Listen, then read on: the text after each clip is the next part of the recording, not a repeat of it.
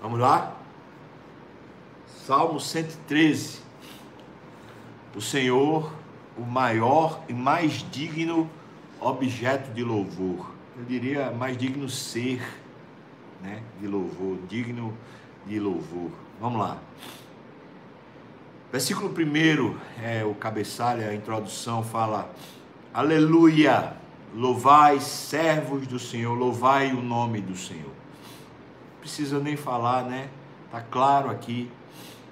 A condição que nos encontramos diante de Deus é de servos, né? Servos, servos obedecem. Servos simplesmente obedecem, né? Eles estão à disposição das decisões do seu Senhor. Então, vamos louvar o contentamento, o louvor muda o nosso coração, tira o nosso cansaço, alivia nossa nosso estresse, né? Servos do Senhor, louvai o nome do Senhor.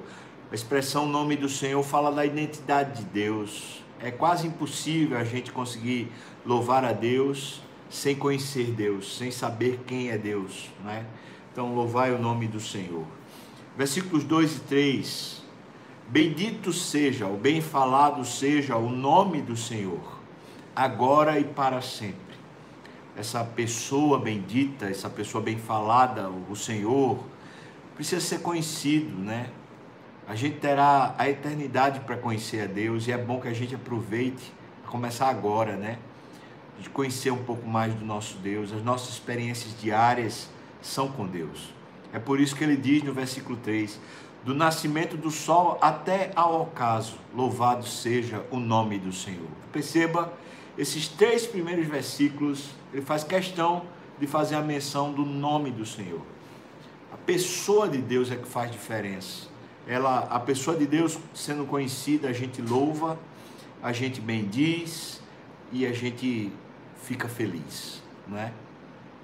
o dia todo, do nascimento do sol até o pôr do sol, a gente está bem. Está bem porque a gente conhece quem é o nosso Senhor. Né?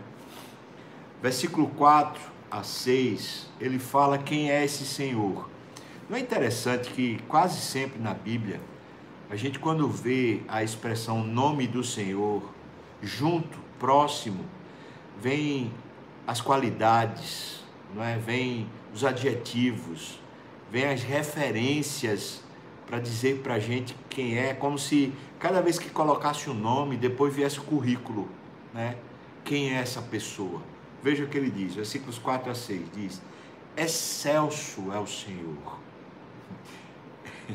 Essa palavra é linda, né? Excelso, significa é, levantado, elevado, ser alto, estar colocado no alto. Ou seja, Deus usando uma linguagem mais filosófica, né? Deus é aquele ser totalmente outro, né?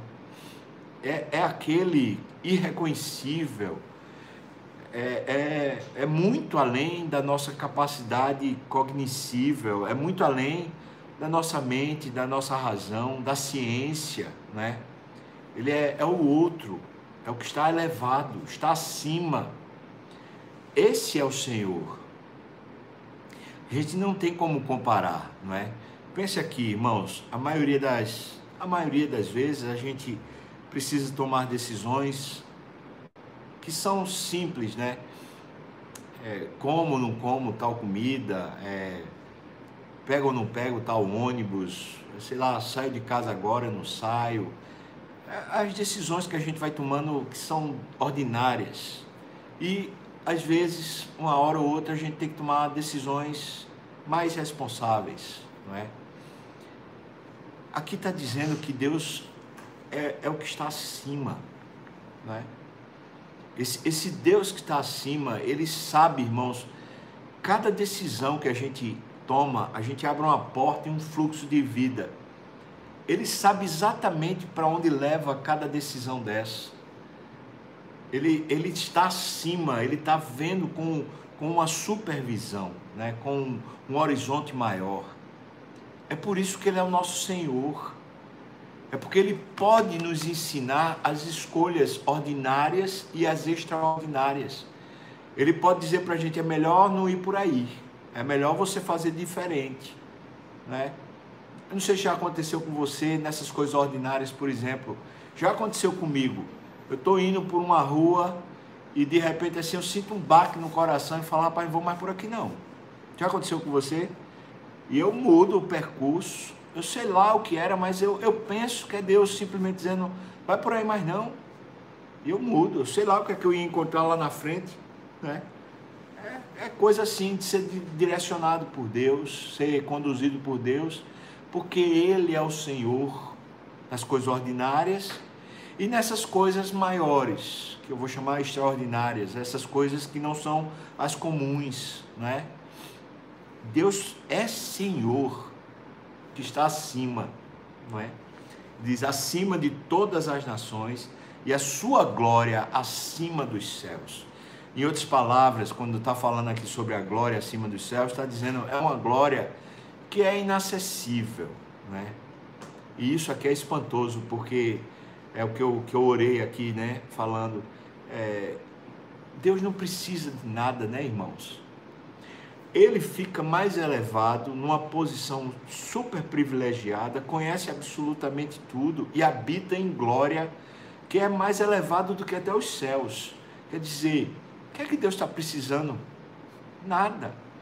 Se a gente fosse falar assim, de uma forma mais medíocre, né? A gente diria assim: ele está na vida boa, numa vida totalmente boa, conforto pleno, satisfação plena, não está faltando nada, está plenamente satisfeito, regozijando, sendo servido, anjos, seres muito mais elevados, muito mais bonitos, muito mais santos, com vozes melhores, com recursos melhores, com santidade melhor. Por que, que ele se inclina? É isso que, que, ele, que ele vai falar né, nesse salmo. Veja o versículo 5, ele diz: Quem há semelhante ao Senhor, nosso Deus, cujo trono está nas alturas? Quem há? Você vai comparar quem? O, o governador? o, o prefeito? O presidente? Quem? Um poderoso da terra, um ricão, um cara desses que uma fortuna, uma mega fortuna do mundo, Jorge Soros. é palhaçada, né? Comparar qualquer um desses homens com esse aqui. Quem há? Quem há semelhante ao Senhor? Isso não lhe dá uma paz profunda? A mim dá. Uma paz profunda quem é semelhante a Ele? Ele está com o trono dele, nessa glória inacessível, nessa altura privilegiada. E aí ele diz, versículo 6, que se inclina para ver o que se passa no céu e sobre a terra. É, isso, isso é uma imagem mental que eu fico, né? Quando eu leio esse salmo, leio outros, outras passagens bíblicas, eu fico pensando num trono gigante, maior até do que o universo, e ele com os pés plantados sobre o universo, olhando lá de cima para um negócio menor do que uma poeira, chamado planeta Terra, e dentro dessa poeira cósmica ele olha para aquilo que é menor do que qualquer coisa, o ser humano. Ele se inclina para ver você, irmão, para ver você, minha irmã ele se inclina para ver Judá, meu filho. Ele se inclina para me olhar. o que é que eu tenho a acrescentar a essa dignidade, a essa vida plena que ele tem? Eu não tenho nada para acrescentar a ele. Nada. Você tem? Né? Quem é semelhante a Deus? É por causa dessas dimensões, né? É por causa desse conhecimento de Deus que a gente tem que viver prostrado, viver como servo, simplesmente dizendo: Deus, faça as escolhas por mim, toma as decisões no meu lugar, me conduza, porque eu, eu sou medíocre, né? Por mais que a gente tenha competência, ciência, conhecimento, títulos, recursos, quem há semelhante ao Senhor? Quem? Aí o versículo 7 a 9 fala de quando ele olha do céu, né? Quando ele olha lá de cima e, e avalia tanto o céu como a terra, veja o que é que ele faz.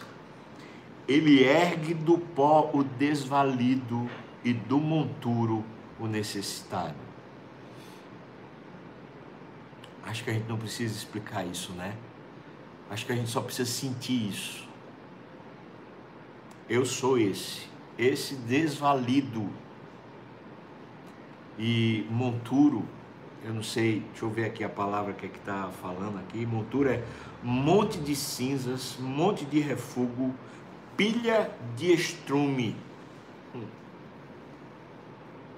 É isso a palavra no original. Eu pensei que era isso mesmo, mas estava com medo de, de pensar que era isso. Montura é aquele lixo.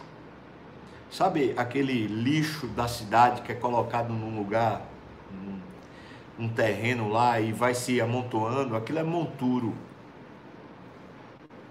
A nossa situação é essa. Sem valia, o que é que a gente vale? Diante de Deus. Estou fazendo a comparação diante de Deus. Nada. E e a nossa situação é essa: a gente estava no estrume. A gente estava lá naquele lixão. É. Ele ergue você e a mim. E ele ergue para o assentar ao lado dos príncipes. Sim, os príncipes do seu povo. Você já pensou, irmão? Deus chama você e a mim de príncipe. Ele está no trono. Quando ele me chama de príncipe, ele está me colocando aonde? Ele está dizendo que me levanta desse monturo para me sentar ao lado de príncipe. Eu estava aqui sentado do lado de um príncipe de Deus, Roberto, príncipe do seu povo. E sabe uma coisa que eu queria que você lembrasse? Está lá escrito em Apocalipse, né? Nós vamos nos assentar à direita de Jesus Cristo. Hum. Pensa, à direita dele, como príncipes. É, é uma mudança gigantesca de status. Isso já foi feito, isso não vai acontecer. Isso já foi feito e foi feito por Cristo lá na cruz, quando ele pagou pelo nosso pecado. Quando ele tomou o nosso vou usar a palavra que está aqui, o nosso monturo, quando ele pegou o nosso lixo, quando ele pegou a nossa, nossa falta de validade, né? o nosso, nossa condição de desvalido, ele pegou isso, tomou sobre si e morreu por causa disso. E aí nos colocou, como está lá escrito em Efésios capítulo 1, ele nos fez assentar nas regiões celestiais com Cristo Jesus, ao lado de príncipes do seu povo. Já é realidade, isso não vai se tornar realidade, já é. E o versículo 9 ele diz: Faz que a mulher estéril viva em família e seja alegre mãe de filhos. Essa é uma, certamente uma sentença espiritual também o que ele está falando é que naquela cultura, você deve saber, na cultura daqueles dias, uma mulher que era estéreo era uma mulher que não valia nada. Socialmente, essa mulher era um, era um, um, um atrapalho, era um problema. Era, a pessoa casava com a mulher que era estéreo, a pessoa era para viver frustrada. Porque o grande, a grande conquista, o grande status na, naquela, naquela época era você ter uma prole cada vez maior, era para ter 10 filhos, 12 filhos, era para ter muitos filhos, e isso era sinônimo de que você era uma pessoa abençoada por Deus, era uma pessoa rica, próspera. E é só pensar aqui, quanto mais filho, mais produção, né? Mais lavoura, mais gado, você podia ter muito mais recursos, porque porque os filhos iam trabalhar também junto com você. Você ia ficando rico, poderoso na terra. As outras famílias respeitavam você. Agora tem uma mulher, você casa com uma mulher, a mulher não tem filho. Ela é estéreo. Como é que essa mulher se sente? Uma desvalida. Ela se sente como um monturo. A, a posição é igual aqui, é uma equivalência. Ele está falando que Deus resgata a nossa condição de inválido, de perdido. Deus resgata e é espiritual. Ele faz a mulher estéril viver em família e ser alegre mãe de filhos. Ela, ele resgata a nossa condição. Sabe, irmãos, a gente está constantemente né, sendo levado a pensar sobre a nossa autopreservação, autovalorização, a questão do valor próprio. A gente precisa se, se ver de um jeito e assim a gente vai, vai se alimentando dessas coisas que são ruins. A gente tem um valor atribuído. Deus nos atribuiu o valor do sangue do filho dele. E esse valor é o valor de um príncipe. Nós somos valorizados por Deus sem merecermos. Esse valor atribuído é mais valioso do que a gente se valorizar. Mas a gente só recebe o valor atribuído por fé. Esse valor que nos foi dado foi o valor do Filho de Deus. E hoje eu e você somos chamados de filhos de Deus e fazemos parte da família de Deus. Vamos para a igreja, irmão. Vamos voltar. Se você ainda não voltou, vamos voltar. Vamos voltar para os cultos, domingo aí, nove e meia, se Deus quiser. E também às 17 horas, se Deus quiser, aqui no templo, né? Vamos estar juntos, se Deus quiser. Diz aqui que ele faz a mulher estéril ser mãe de filhos e diz aleluia é o final. Só quero lembrar você que ele começa falando louvai servos do Senhor. Esses que viram príncipes e tem a sua condição né, de inválido transformada em pessoas com novo status, esses são servos. Não perca isso. Né?